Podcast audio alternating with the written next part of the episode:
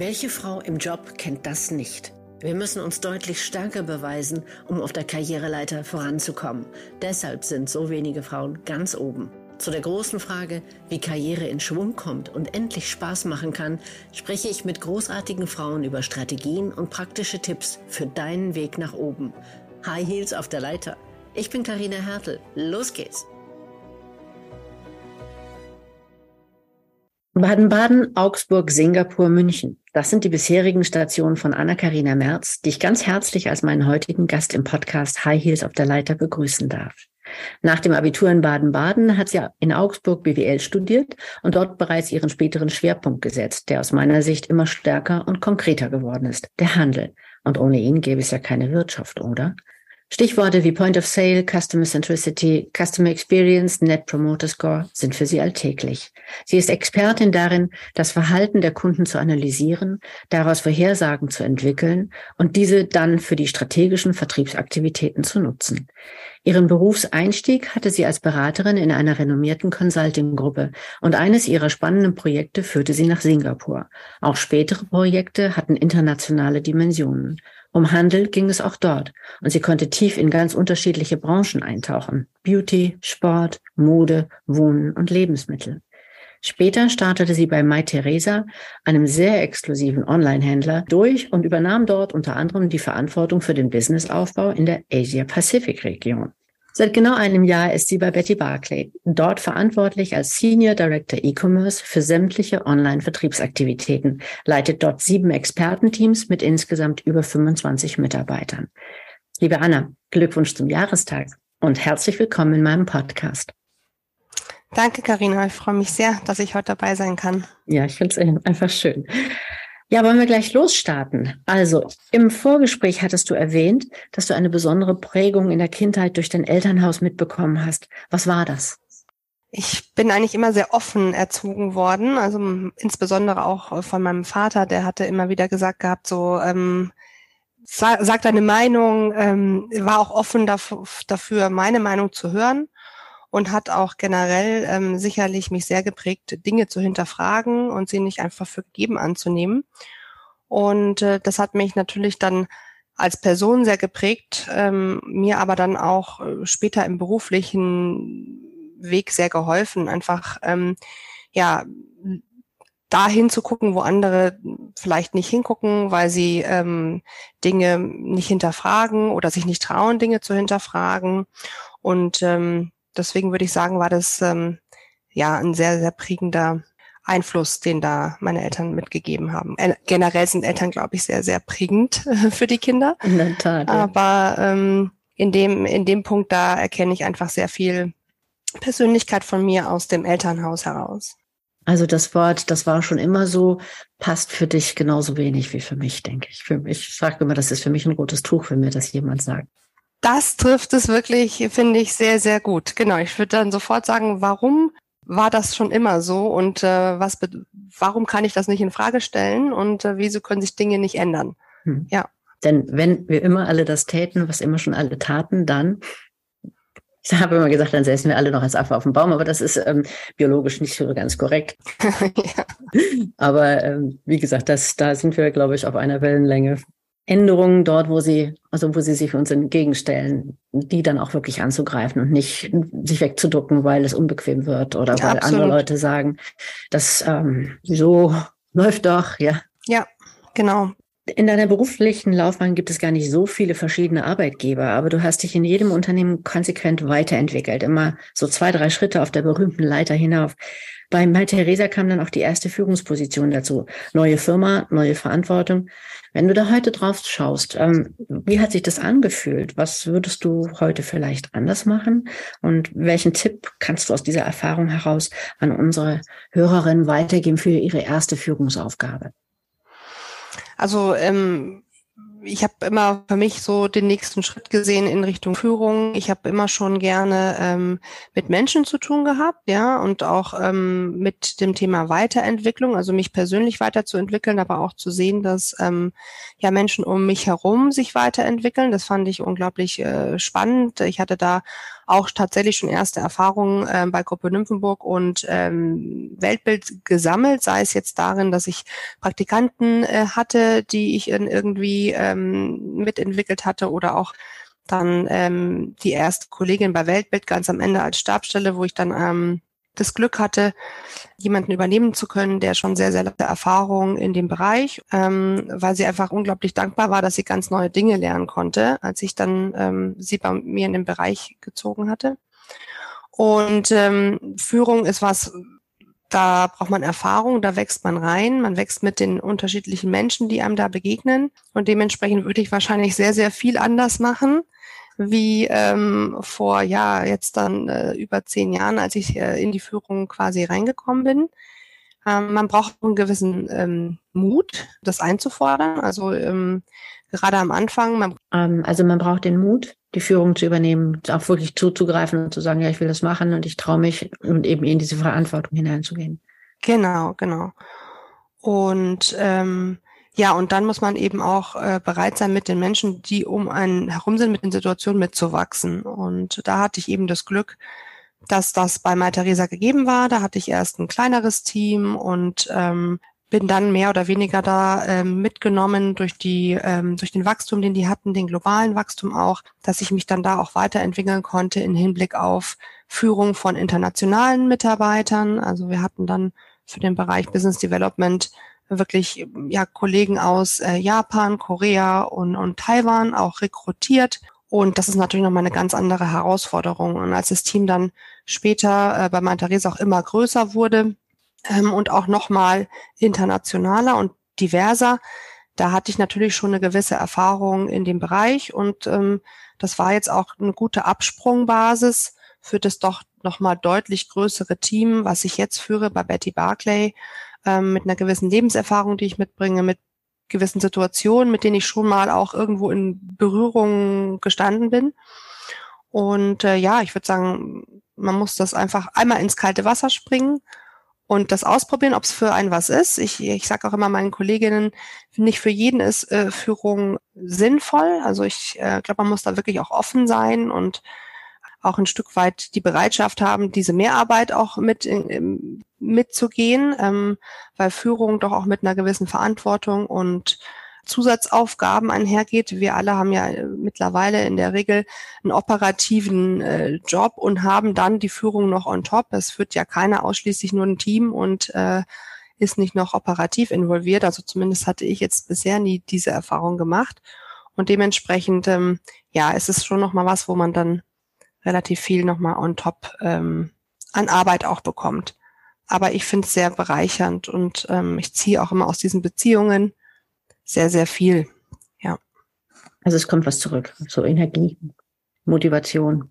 Energie und auch, auch das Feedback, auch als ich jetzt entschieden hatte, bei Martha zu gehen, wie traurig das Team auch war. Ich stehe auch noch mit ihnen in Kontakt und ähm, auch gerade mit einzelnen Personen, wenn man auch Mitarbeitern im Unternehmen, wenn man die Chance bekommt, wirklich auch eine Perspektive aufzuzeigen, Menschen weiterzuentwickeln, ähm, da habe ich auch ganz viel ähm, ja positive Rückmeldungen bekommen im Sinne von auch einer gewissen Art von Wertschätzung und Dankbarkeit, dass sie gesehen wurden und sich auch nochmal ganz anders entwickeln können. Und sowas ist dann meine Motivation und mein Treiber da, ähm, weiterzumachen in die Richtung, wie ich jetzt so gestartet bin. Ja, das heißt also, die Führung hast du dir, ist, ist dir nicht auf den Leib geschrieben, aber du hast dich wirklich hinein entwickelt und ähm, fühlst dich in diesem Aufgabenkontext offensichtlich sehr wohl. Also das merkt man, finde ich, finde ich klasse. Dein wichtigstes Kriterium für deine beruflichen und bestimmt auch für deine privaten Aktivitäten, hast du gesagt, ist Authentizität. Oh Gott, ein mhm. schweres Wort. Was genau bedeutet für dich Authentizität und warum ist es dir so wichtig? Mm, also ich habe festgestellt, dass ich einfach von der Persönlichkeit her so bin, dass ich einfach eine, ich bin eine recht ehrliche Haut, ich bin in manchen Belangen auch recht direkt, vielleicht manchmal auch bisschen zu direkt ähm, und da habe ich festgestellt gehabt, das kommt aber mit der mit dem positiven Aspekt, dass man eigentlich bei mir immer weiß, woran man ist und ähm, dass ich mich nie verstelle und dass man mich so kennenlernen kann, wie ich tatsächlich bin. Und äh, sowohl das jetzt im Kollegenkreis als auch in der Führung. Ich führe da immer eigentlich auch einen offenen und ehrlichen Dialog. Und ähm, das ist mir persönlich sehr wichtig und damit bin ich aber auch sehr gut gefahren in der Vergangenheit und würde ja sonst nicht an dem Punkt stehen, wo ich heute stehe. Ja. Und ähm, von dem her ist das was, wo ich sage, ähm, das schätze ich mittlerweile sehr, sehr wert an, an mir und auch aber auch am Gegenüber, wenn ich Menschen kennenlerne, die eben auch so eine gewisse Form von, von Ehrlichkeit ähm, da haben und, und Natürlichkeit. Mhm.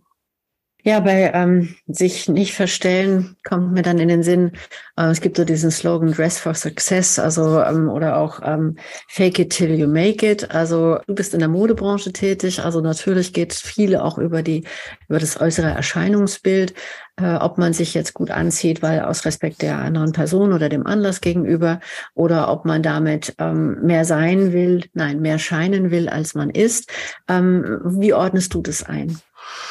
Ja, also wenn ich eins äh, gelernt habe bei meiner Theresa, ist, dass ähm, ja man letztendlich seinen eigenen Stil entwickeln kann, muss oder oder ja kann und den dann auch voll ausleben. Ja, ich habe die verrücktesten Kombinationen gesehen. Ich würde sagen, ich habe mittlerweile meinen eigenen Stil so gefunden. Ähm, nichtsdestotrotz ähm, war ich ja auch im, im Diversity and Inclusion Committee und habe da auch ähm, ja hat mir so Coachings mit einem externen Berater und da wurden wir schon auch nochmal sensibilisiert, dass eben Kleidung durchaus auch ähm, ja bestimmte Werte beim Gegenüber ähm, tr äh, triggert letztendlich, ja. Und ähm, dass wir dann eben ähm, ja auch ein Stück weit mit Kleidung beeinflussen, wie wir wahrgenommen werden vom Gegenüber. Und äh, wenn nun mal jetzt, sagen wir mal, in der Führungsetage alle Männer schwarze Anzüge tragen und einer eben nicht, dann fällt der einer raus und mhm. wird ähm, tatsächlich, äh, und so sind wir Menschen eben, wir, wir haben leider eine Art von Schubladendenken, weil es einfacher ist, ähm, sehr wahrscheinlich nicht ganz so wertgesch äh, nicht ganz so ähm, qualifiziert gegebenenfalls äh, wahrgenommen. Und ähm, der Ta Tatsache kann man sich stellen oder man ignoriert es. Und ähm, ich äh, finde immer, ich möchte meinem eigenen Stil treu bleiben. Ich würde mich jetzt nicht verbiegen. Ich habe in der Beratung sehr viele, äh, sehr, sehr lang äh, unglaublich langweilige Businessanzüge getragen. Die würde ich heute in der Form nicht mehr tragen, aber ähm, ich würde durchaus bei wichtigen Meetings ähm, mit Jackett kommen zum Beispiel, ja, mhm. und ähm, versuchen dann einfach auch ja eine gewisse Seriosität und Seniorität auch mitzubringen. Und ich bin ja doch auch immer noch in einem Umfeld tätig, wo die Männerquote recht hoch ist. Ähm, in der Regel äh, bin ich nach wie vor immer noch eine der wenigen Frauen und dementsprechend versuche ich mich da schon auch ein Stück weit dann anzupassen. Mhm. Ich habe eine kleine Anekdote dazu, hatte ich schon angedeutet. Ähm, ich hatte mal ein Meeting in London und da war von unserer Führungsriege, äh, also beim Kunden, von unserer Führungsriege war eine ähm, weibliche Vice President dabei. Und ich hatte am Vorabend einfach nur die totale Panik, dass ich nicht irgendwie das, was ich anziehen wollte, da passte ich nicht rein. Und dann bin ich also losgeschossen und habe noch schnell mal irgendwas gekauft. Ich saß dann hinterher mit unserem Vice President im Taxi und dachte so für mich, oh mein Gott, ich glaube, ich bin jetzt besser angezogen als Sie. ja, ähm, das war dann auch nochmal speziell. Das hat sich dann, ähm, dieses leicht mulmige Gefühl hat sich im Meeting völlig, völlig mhm. verkrümmelt. Das war dann gar nicht mehr. Aber da habe ich auch so gedacht, ob es irgendwelche Männer gibt, die jemals entweder so einen Panikkauf erleben mhm. oder hinterher, äh, so wie ich da im Taxi, sich fragen, ob sie besser angezogen sind als ihr Chef und wenn ja, was das bedeuten würde, ob das irgendwelche Konsequenzen haben könnte. Ja, ich glaube, das ist eher so so ein Frauending. Also und ich, ich, ich schäme mich dafür auch ein bisschen, dass das so durch den eigenen Kopf geistert. Aber ähm, wie können wir uns denn davon befreien? Das stimmt, das stimmt, das kann ich mir vorstellen. Ja, Männer haben es da einfach. Die tragen immer ihren Anzug und ja. immer ihren, äh, ihr weißes Hemd und sind da sehr genormt. Und äh, ich, ich glaube, ähm, wenn man ein gewisses ähm, eine gewisse Lebenserfahrung hat und dann ähm, so in sich ruhend ist, dann hilft einem das, glaube ich, schon. Ich äh, hatte jetzt auch rausgehört, dass du da äh, auch noch ein bisschen jünger warst. Da möchte man ja irgendwie auch äh, gut reinpassen und nichts falsch machen. Ich glaube, über so Dingen würde ich jetzt mittlerweile stehen, aber ich weiß jetzt eben schon auch, da, wie ich mich jetzt kleiden würde, damit ich mich wohlfühle, ja, damit ich eben so sein kann, wie ich bin und das auch nach außen ausstrahlen kann und damit ich so Unsicherheitsfaktoren ausblende. Ja. Und da wäre ich jetzt eher so bei mir mit den gewissen Rahmenbedingungen, die ich mittlerweile auch kenne und dann auch respektiere und in der Regel dann auch wahrscheinlich befolge, äh, bis hin zu äh, der Tatsache, dass ich keine Experimente mehr machen würde. Ja, also mhm. zu so wichtigen Meetings würde ich dann sagen, da ist es dann die Wohlfühlhose ähm, und der, der schöne Gürtel und der Blazer, der mir immer äh, Glück gebracht hat bei den wichtigen Meetings, äh, so in die Richtung. Ja. Ah ja, ja, guter Tipp. Der Glücksbringer Blazer. Sehr schön. Gefällt mir. Dann ähm, du hattest gesagt, ähm, also es gibt ja bei manchen Karrieren so den einen Moment, wo sich dann das Blatt wendet oder die eine Chance, die, hurra, wenn man sie ergreift, genau alles mit wehenden Fahnen nach vorne treibt. Du hast gesagt, dieses besondere Erlebnis gab es nicht, sondern es war stattdessen eher harte Arbeit, auch das Thema in schwierigen Situationen wirklich durchzuhalten, immer am Ball zu bleiben und auch Dinge einzufordern. Das habe ich für mich übersetzt in Zusagen von Vorgesetzten einzufordern und auch von Kunden. Kannst du auf den Aspekt nochmal eingehen? Weil ich glaube, das ist das, was den meisten schwer fällt, weil wir ja so irgendwo auch immer noch auf Harmonie geprägt sind. Und das ist wahrscheinlich etwas, womit man die wunderbare Harmonie äh, zumindest in Gefahr bringen könnte. Mhm, mhm. Hast du da einen Tipp? Ja, also ähm, ich habe immer wieder in meinem Leben Situationen tatsächlich ein Stück weit gesucht, ja, weil dann, ich bin meistens manchmal so ein bisschen forscher vorgegangen, als ich dann letztendlich emotional, ähm, also ich habe dann meistens dann doch ein bisschen ähm, auch Respekt vor der Situation dann äh, bekommen, habe sie aber aktiv gesucht. Ja, ich, ich habe einfach so einen Trigger nach Gerechtigkeit, ja, also ich habe immer das Gefühl, ähm, so bin ich einfach gepolt. Ich es geht nicht ums Vergleichen, sondern ich sehe dann einfach, okay, da hat jemand irgendwie genau gleich gute Leistung gebracht und hast äh, irgendwie komischerweise schon höher eingestiegen. Also mhm. man erlebt ja in seiner Karriere die verrücktesten Dinge, ja. Ähm, man erfährt dann auch, dass ein Kollege doch mehr Gehalt bezieht oder dann einen Bonus bekommen hat, weil er mit einem Kuvert dann aus dem einen Meeting rausgeht, du hast keins bekommen. Also irgendwie so.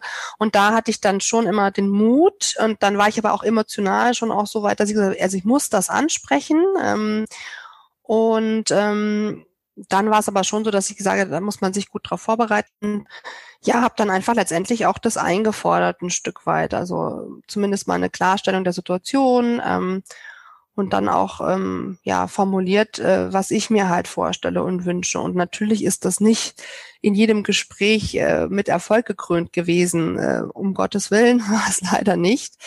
Aber ähm, das hat vielleicht auch was ähm, oder schließt den Kreis zu dem Thema Authentizität ähm, ich konnte mir selber halt so treu bleiben und das war mir so wichtig. Also, dass ich nicht in jeder Situation alles mit mir machen lasse und dass ich eben auch ähm, mir Gehör verschaffe, wenn ich mich über Dinge ärgere oder festgestellt habe, dass Dinge anders laufen, wie sie mir gegebenenfalls auch versprochen wurden oder wie man sie erwarten würde. Ja. Und diese Transparenz war mir wichtig und ähm, ich selbst jetzt, wenn ich mal äh, die ja so Perspektivenwechsel einnehmen würde, ich jetzt als Führungskraft finde auch andersrum den Dialog, wenn meine Mitarbeiter auf mich zukommen und Dinge mir jetzt, sagen wir mal, äh, als Feedback wiedergeben, ähm, finde ich unglaublich wichtig und, und ähm, sinnvoll, ja, weil ähm, dann kann man auch an Themen zusammenarbeiten und ein Stück weit ja in Richtung Zufriedenheit äh, gehen. Ähm, und vielleicht ist es auch ein Thema, warum ich deswegen auch gar nicht so viele Wechsel im Lebenslauf habe und relativ lange auch immer geblieben bin, ähm, weil ich auch da eben versucht habe, transparent mit meiner Führungskraft und mit meinem Umfeld zu sein und offen und klar zu sagen, wo ich mir wünschen würde, wo es hingehen könnte ähm, oder wo, wo auch eine Situation vielleicht mal nicht so zufriedenstellend gelaufen ist. Mhm. Und was du da ganz nebenbei noch mit angesprochen hast, ist natürlich ähm, hier jetzt ganz aktuell ansteht, nämlich äh, der Tag des Gender Pay Gap. Ja, also äh, du hast ja schon gesagt, in deinem Bereich sind auch immer noch überwiegend äh, männliche Kollegen. Und dann ist natürlich schon die Frage, wie, wie gleichberechtigt die Bezahlung ist und vor allen Dingen, wie viel man davon weiß. Also wie groß ist die Transparenz? Und ich hörte vor ein paar Tagen, dass ein Gerichtsurteil zugunsten einer Frau entschieden wurde, ähm, das im Vorfeld abgeschmettert worden war. Sie hatte also auf gleiche Bezahlung geklagt und ähm, der ähm, das, das vorherige Gericht hatte gesagt, naja, der Mann hat halt besser verhandelt, deshalb hat er mehr Geld bekommen. Und das oberste äh, entscheidende Gericht hat das dann abgeschmettert und gesagt, nein, das ist, es muss gleichberechtigt sein. Mhm. Ich weiß noch nicht, zu welchen Konsequenzen das führt. Dem Mann wird man sicherlich nicht das höhere Gehalt streitig machen können. Also es geht wahrscheinlich darum, dass die Gehälter der Frauen entsprechend anzuheben. Ob man das so einfach per Gerichtsurteil machen kann und wie viele Firmen das dann finanziell vielleicht auch nicht so aushalten, das ist so aus der Welt der Praxis. Aber ähm, wie ist deine eigene Erfahrung? Also du hast es eben anklingen lassen. Ich will auch jetzt nicht irgendein Bashing betreiben, aber ähm, wie, wie ist deine persönliche Meinung dazu? Also meine persönliche Meinung, zumindest ähm, von dem, was ich hier so erfahren habe, würde ich sagen, es gibt den Gender Pay Gap, den hatte ich selber eben definitiv habe ich den schon erlebt gehabt, ja. Mhm. Wie ich es gerade schon eingangs äh, gesagt hatte, es gab die Situation bei meinem ersten Arbeitgeber, ähm, wo aus einem Mitarbeitergespräch jeder Mitarbeiter rauskam und wenn er mit einem Umschlag kam, dann wusste man, dass das halt irgendwie äh, einen Bonus oder eine Erhöhung gab und dann ähm, konnte ich dann eben Rückschlüsse ziehen, dass der Kollege, mein männlicher Kollege, der einfach sehr, sehr gut auch vernetzt war, äh, da äh, ja zumindest irgendwas äh, monetäres bekommen hatte. Und ich bin in der Runde damals leer ausgegangen. Und das äh, hatte ich damals, das ist sehr, sehr viele Jahre her, gar nicht in den Kontext von Gender Pay Gap äh, ge gestellt, weil es das Wort so in der Form und dieses Bewusstsein überhaupt nicht gab. Ja. Aber ich hatte eben diesen Gerechtigkeitstrigger und habe gedacht, das, also das kann ich jetzt irgendwie, das muss ich mal hinterfragen, so. Und ähm, ähnliches ist mir dann auch eigentlich letztendlich immer wieder in, in jeder beruflichen Situation ähm, vorgekommen, wenn man länger wo war, dass man festgestellt hat, ja, irgendwie ziehen die Männer doch schneller an einem vorbei oder ähm, kommen irgendwie äh, schneller voran äh, aus verschiedensten Gründen. Und ja, ähm, deswegen würde ich sagen, ähm, auch da einfordern ist wichtig.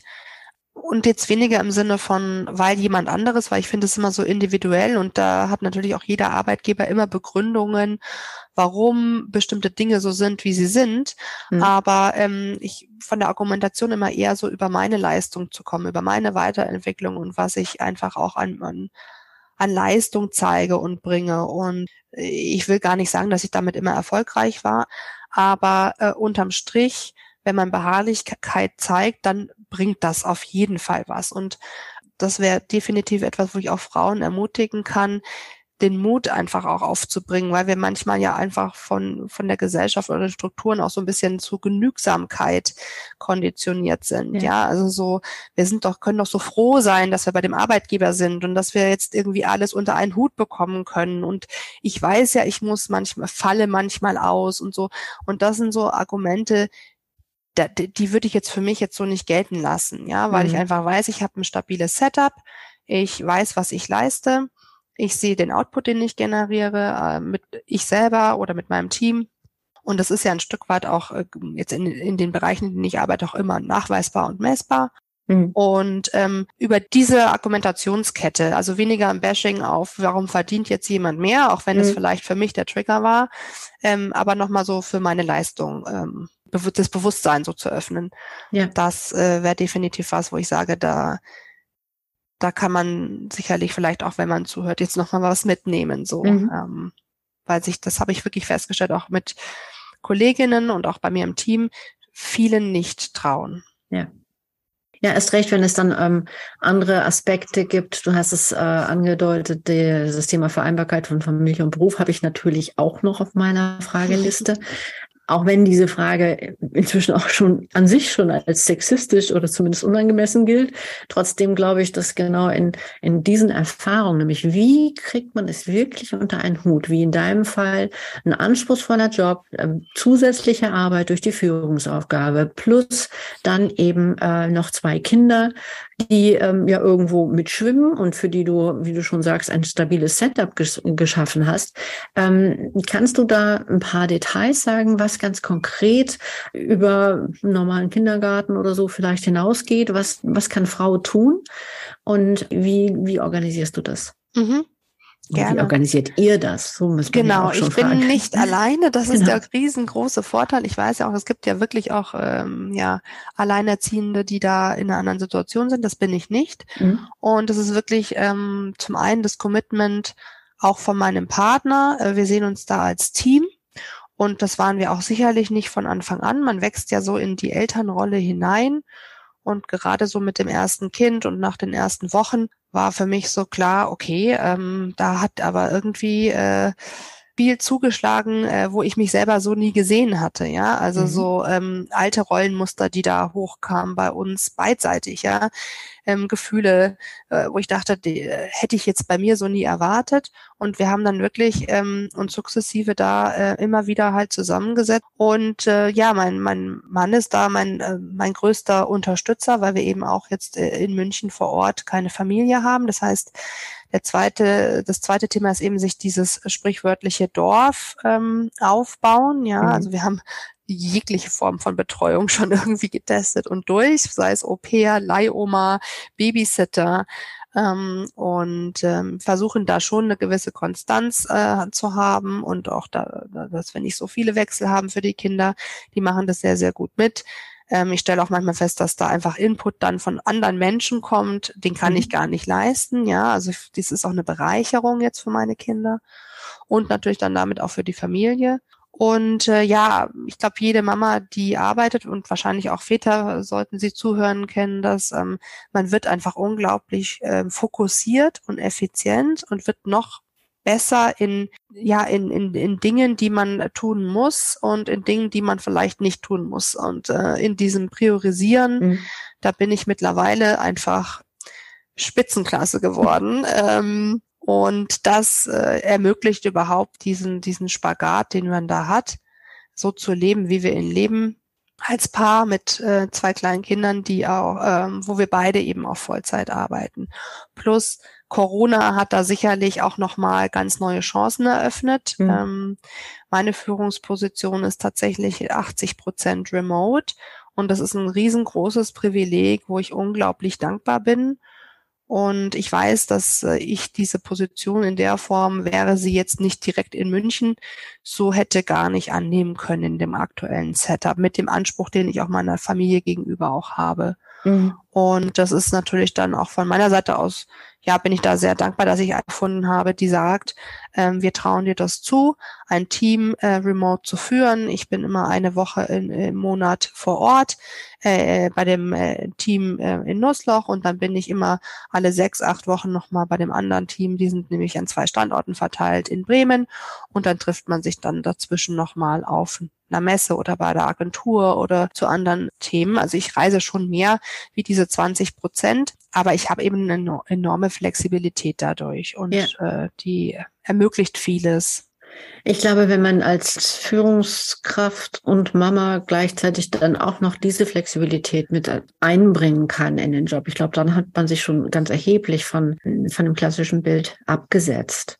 Ja, weil die typische berufstätige Mutter also viele davon sind ja in Teilzeit und da oder auch mit Vollzeit ist es meistens so starr, weil Kindergarten und so und mhm. da ist dann ähm, jede, also da ist eine Reise pro Jahr schon ein Albtraum oder fast unleistbar. Und das, was du schilderst, ist ja schon ein ordentliches Paket, aber es klingt auch straff organisiert. Und ich denke, darin liegt der Schlüssel. Das ist es. Also wir sind wirklich, wir setzen dann am Wochenende planen die nächste Woche, äh, wer wann wo ist, äh, wer wann wo abholt, bringt. Wir haben natürlich eine Babysitterin auch noch, die uns auch zusätzlich nochmal unterstützt an den späten Nachmittagen. Mhm. Und wir, wir planen aber auch die nächsten zwei, drei Monate schon im Voraus. Ja, also ich, ich würde jetzt keine Messe annehmen, ohne es bei man Rücksprache gehalten zu haben. Ähm, wir sind wirklich voll durchorganisiert und mhm. ähm, das muss man auch wollen, ja, aber mhm. das stört uns jetzt nicht. Damit ist es möglich, dass wir beide eben auch einem Job nachgehen, der uns erfüllt. Und ähm, ich muss wirklich sagen, ich, ich liebe meinen, ich liebe, was ich tue. Und das setzt so viel Energie auch bei mir frei, dass ich immer auch sage, das hilft natürlich auch, auch meinen Kindern, ja. Also die Zeit, die ich mit meinen Kindern verbringe, ist wirklich auch dann Quality Time, ja. also Fokus auf meinen Kindern, auf meiner Familie. Die Wochenenden sind uns heilig und äh, da ziehen wir auch dann sehr viel Energie für dann die, die Folgewoche. Also, aber Chapeau, wirklich. Also, ich meine, das sich so vorstellen ist das eine, aber das dann auch wirklich konsequent in die Tat, in, in die Tat umzusetzen und zu leben, ist ja dann nochmal, ja, der Reality-Check, ne? Und den habt ihr ja rund um die Uhr. Jeden Monat, jedes Jahr. Da, da darf auch nichts dazwischen kommen, ja. Mhm. Sobald da irgendwie einer mal ausfällt, krank wird und so weiter, da habe ich großen Respekt vor. Also da ja. irgendwie schafft man alles, aber das ist dann eine Ausnahmesituation, ja. Das wollte ich gerade sagen. Ihr schafft das ganz sicher, aber besser, wenn ihr das gar nicht schaffen müsst, weil es nicht so weit, weil möglichst wenig außerplanmäßig stattfindet. Eine letzte genau. Frage habe ich noch.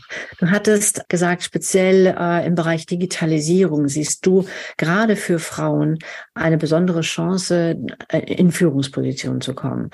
Was meinst du damit?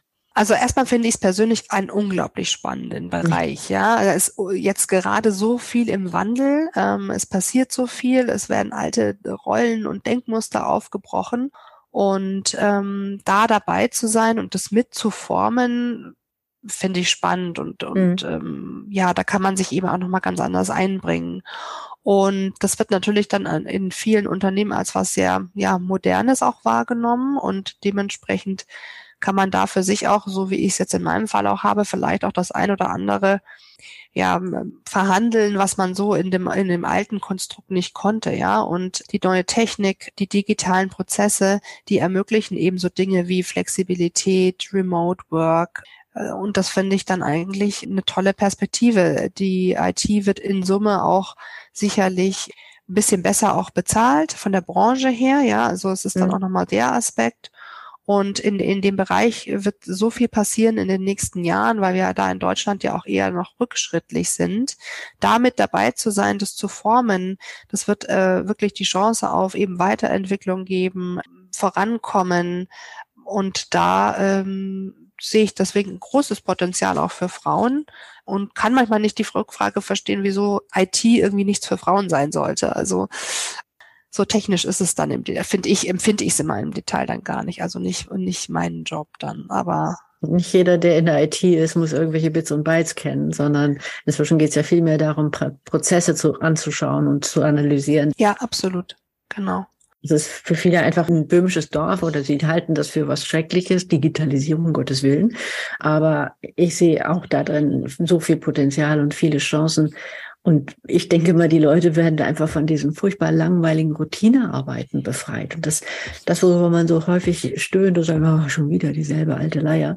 Ja, und wenn mhm. man die, wenn die dann digital, ähm, dieser Prozess auf smartes Digitales umgestellt werden kann, dann können die sich auf spannendere Aufgaben konzentrieren. Aber ich weiß nicht, habe ich da nur eine falsche Brille auf? Oder das finde ich mal erstaunlich, dass viele Leute das gar nicht so sehen können. Ja, ich sehe schon, wir haben da auf jeden Fall auch nochmal eine Gemeinsamkeit, weil ich finde auch dieses, diese Routine im Sinne von immer das Gleiche und das äh, jeden Tag von morgens bis abends, das ist wirklich nicht meins. Ich mag es wirklich gerne, Dinge zu verändern, voranzubringen, ähm, neu zu be betrachten, auf der grünen Wiese aufzubauen. Also das finde ich ganz spannend und da bietet sich gerade dieses Feld eben ja zum aktuellen Zeitpunkt einfach an, weil man so viel Veränderung anstößt. Und die Digitalisierung, sie wird nicht mehr weggehen. Ähm, mhm. Es wird noch eine wesentlich größere Vernetzung stattfinden. Und letztendlich ist es ja dann unsere Zukunft. Ja, aus der wir das Beste machen wollen. Wir sind jetzt eigentlich schon am Ende unserer unseres Gesprächs und ich finde es so spannend. Ich möchte jetzt eigentlich noch fortsetzen, aber so lange sollen die Episoden immer nicht werden. Ich habe noch die Frage zum Schluss. Hast du noch eine Idee oder gibt es eine, eine Empfehlung, die, die du unseren Hörerinnen und Hörern an die Hand geben möchtest?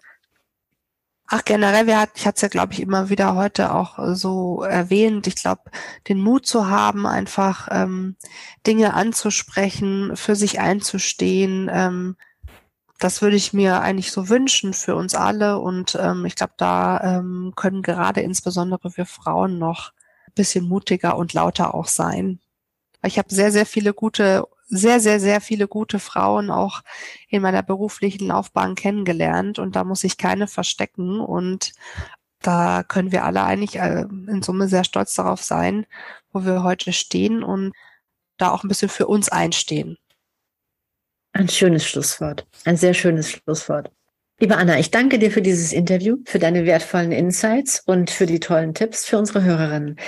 Ähm, ich wünsche dir alles Gute weiterhin bei Betty Barclay und wo auch immer dich der Wind hinweht und natürlich für deine Familie auch. Danke, Karina. Ihnen, liebe Hörerinnen und Hörer, danke ich fürs Zuhören und freuen Sie sich jetzt auch schon auf die nächste Episode von High Heels auf der Leiter. Und jetzt sind wir schon am Ende dieser Episode, die du am besten gleich direkt bewerten kannst. Als Dankeschön für dein Podcast-Abo lade ich dich gerne in einen Mini-Urlaub ein. 15 Minuten pure Entspannung, wann und wo du willst. Hier der Link hh-leiter.de slash Urlaub. Das war eine Episode von High Heels auf der Leiter, der Karriere-Podcast für weibliche Führungskräfte. Ich freue mich, dich in 14 Tagen wiederzusehen oder wieder zu hören und empfehle auch gerne diesen Podcast weiter. Damit können wir gemeinsam dafür sorgen, dass noch mehr großartige Frauen ins Top-Management kommen, denn genau dort gehören sie hin. Und wir hören uns in 14 Tagen wieder. Ich freue mich auf dich, deine Carina.